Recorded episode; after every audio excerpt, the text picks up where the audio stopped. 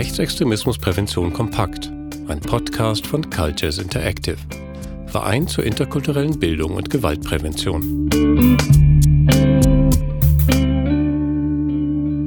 Praxistipp: Mit rechtsextremen Äußerungen umgehen. Fachkräfte in der Jugendarbeit und anderen Bereichen sind zum Teil mit heftigen Aussagen konfrontiert. So zum Beispiel Äußerungen, die menschenverachtend oder mindestens abwertend und verletzend sind, gegenüber einzelnen oder ganzen Gruppen. In einigen Fällen handelt es sich um explizit rechtsextreme Inhalte in Form bestimmter Begriffe, Sprüche und Parolen oder einschlägiger Meinungen. Nicht selten widersprechen die Äußerungen von Jugendlichen den persönlichen Wertvorstellungen so stark, dass Pädagoginnen sich positionieren möchten. Häufig sind mit rechtsextremen Äußerungen Unsicherheiten und Fragen verbunden, wie eine angemessene Reaktion aussehen kann. Zum einen sollte eine Reaktion dem eigenen Anspruch an die professionelle pädagogische Rolle gerecht werden. Zum anderen darf sie die Beziehung zu den Jugendlichen nicht gefährden. Das kann der Fall sein, wenn die Reaktion vom Gegenüber als Belehrung oder persönliche Zurückweisung wahrgenommen wird. Ebenso ist es wichtig, dass andere Jugendliche vor dieser und weiteren Beleidigungen, Abwertungen oder sogar Bedrohungen geschützt werden. Denn ein sicherer und angstfreier Raum muss für alle gewährleistet sein. Eine Möglichkeit, auf rechtsextreme Äußerungen zu reagieren, beschreibt Wiebke Elze. Die Politikwissenschaftlerin gibt für Cultures Interactive regelmäßig Workshops zur Rechtsextremismusprävention. Ein Ansatz kann hier sein, die Aussage von der Person zu trennen. So könnte ich beispielsweise erwidern, ich erlebe dich als interessiert und neugierig. Was du gerade gesagt hast, widerspricht jedoch der Gleichwertigkeit von Menschen. Oder auch deutlicher, damit ist bei mir eine rote Linie überschritten. Solche Aussagen verletzen Menschen in ihrer Würde indem ich dem Inhalt des Gesagten widerspreche und mich deutlich davon distanziere, gleichzeitig aber signalisiere, dass diese Ablehnung nicht der Person gilt, kann ich die Grundlage dafür schaffen, den Kontakt oder die Beziehung zu erhalten, innerhalb bestimmter, klar benannter Regeln. Solche Regeln können beispielsweise den Umgang unter und miteinander betreffen. Sie geben auch den Rahmen vor, innerhalb dessen unterschiedliche Positionen und Perspektiven Platz haben und diskutiert werden können. Beispiele hierfür sind eine gemeinsam erstellte Hausordnung oder ein Leitbild, auf das sich alle Teilnehmenden in einem Prozess geeinigt haben. Wie sich solche Inhalte formulieren lassen, erklärt Wiebke Elze. So eine vereinbarte Regel in einer Hausordnung könnte etwa lauten, wir sind ein Ort der Vielfalt und des gegenseitigen Respekts Diskriminierendes und beleidigendes Verhalten soll sich bei uns nicht ereignen. Das drückt auch aus, dass von einem solchen sicheren Rahmen letztlich alle profitieren. Alle können sich gleichermaßen darauf verlassen, dass sie hier keinen Angriffen ausgesetzt sind, auch keinen verbalen. Wenn beispielsweise die Menschenrechte in ihrer universellen Gültigkeit abgelehnt oder in Frage gestellt werden, oder wenn einzelne Menschen oder Gruppen in ihrer Würde verletzt werden, durch einen Spruch oder vermeintlichen Witz, kann sofort deutlich gemacht werden, dass hier eine rote Linie überschritten wurde. Bei der entsprechenden Regel geht es nicht um den Ausschluss von bestimmten Meinungen und schon gar nicht von einzelnen Jugendlichen, sondern um die Herausforderung, einen sicheren Schutzraum für alle zu garantieren.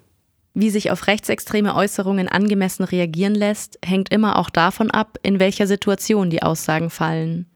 Es ist wichtig, wer zuhört. Hier gilt es also zu beachten, wer anwesend ist und wer sich gegebenenfalls davon angesprochen fühlt oder verletzt wird. In einer Gruppensituation ist es deshalb oft so, dass von der jeweiligen Fachkraft eine schützende Reaktion oder eine klärende Geste unbedingt erwartet wird. Und das zu Recht. Denn diese treffsichere Reaktion ist als Signal, Orientierung und manchmal auch als direkte Intervention für alle jeweils beteiligten Jugendlichen wichtig. Hier ist es wichtig, den Blick zu weiten und nicht nur die Person zu sehen, von der die Äußerung kam, sondern besonders auch die potenziell Betroffenen zu bedenken. Bei diskriminierenden oder beleidigenden Äußerungen könnte es eine mögliche Erwiderung sein, diese Begriffe ausdrücklich zurückzuweisen und damit auf die vereinbarten Regeln für das Miteinander zu verweisen.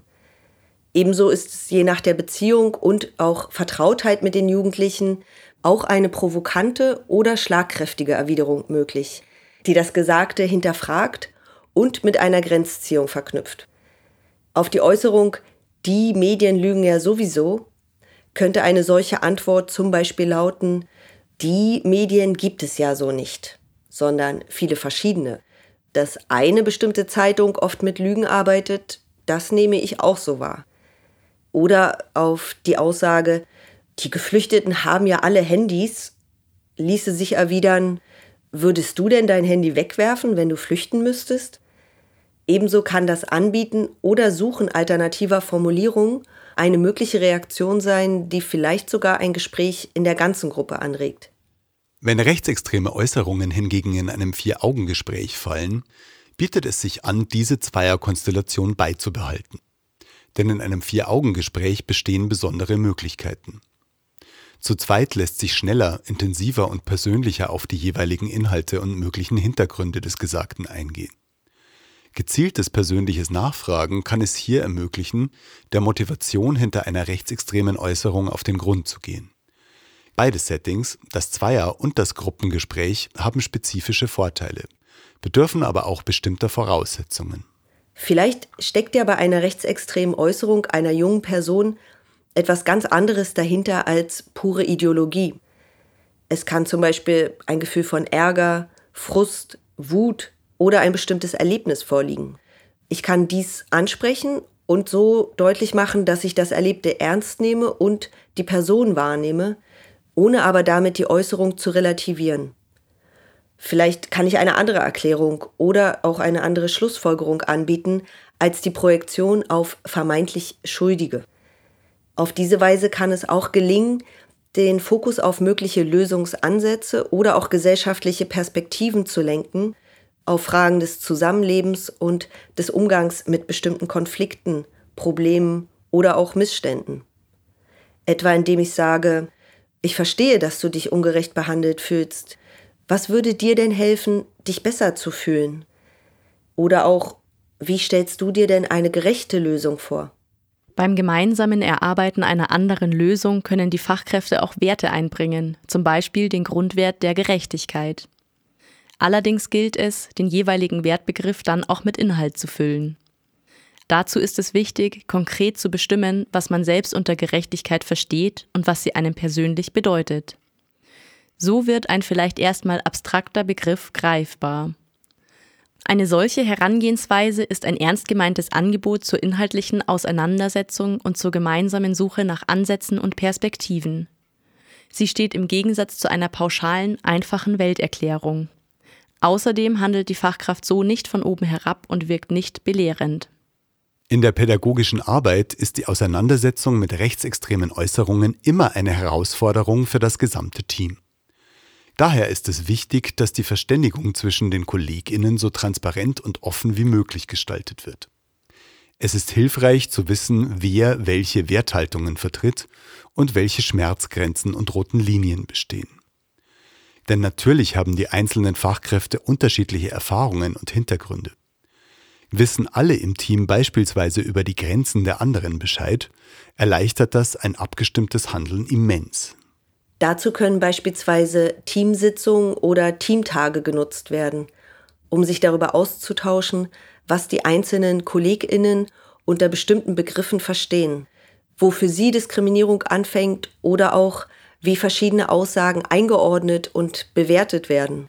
So lässt sich auch vermeiden, dass Jugendliche nur in Anwesenheit bestimmter Fachkräfte einzelne Äußerungen unterlassen und bei anderen davon ausgehen können, damit durchzukommen. Es geht also auch darum, in jeder Situation des pädagogischen Alltags zu reagieren, Haltung zu zeigen und in Kontakt zu gehen, auf ganz unterschiedliche individuelle Weise, aber immer auf der Basis der Menschenrechte als gemeinsamen Fundament. Ein vom ganzen Team festgelegtes und getragenes Leitbild ist dabei die beste Handlungsgrundlage. Worauf kommt es also im Umgang mit rechtsextremen Äußerungen in der Praxis an? Wie lässt sich reagieren? Mit wem und unter welchen Umständen? Wiebke Elze fasst das Wichtigste noch einmal knapp zusammen. Die Aussage von der Person trennen. Das geht, indem die Fachkraft sich vom Inhalt des Gesagten distanziert und gleichzeitig signalisiert, dass die Ablehnung nicht den jeweiligen Jugendlichen gilt und dass der Bezug zu ihr oder zu ihm weiterhin gesucht wird. verbindliche Regeln, wie etwa eine Hausordnung oder ein Leitbild, gemeinsam erarbeitet, die als Leitlinien den Umgang unter und miteinander rahmen und an deren Umsetzung immer wieder gearbeitet werden kann. Der individuellen Motivation zu rechtsextremen Äußerungen auf den Grund gehen, vor allem im Vier-Augen-Gespräch unter bestimmten Voraussetzungen auch in der Gruppe. Eigene Werte und Vorstellungen mit ins Gespräch einbringen, sich als Person zeigen und dabei nicht belehrend wirken. Und die Verständigung zu rechtsextremen Äußerungen unter den Kolleginnen so transparent und so offen wie möglich gestalten.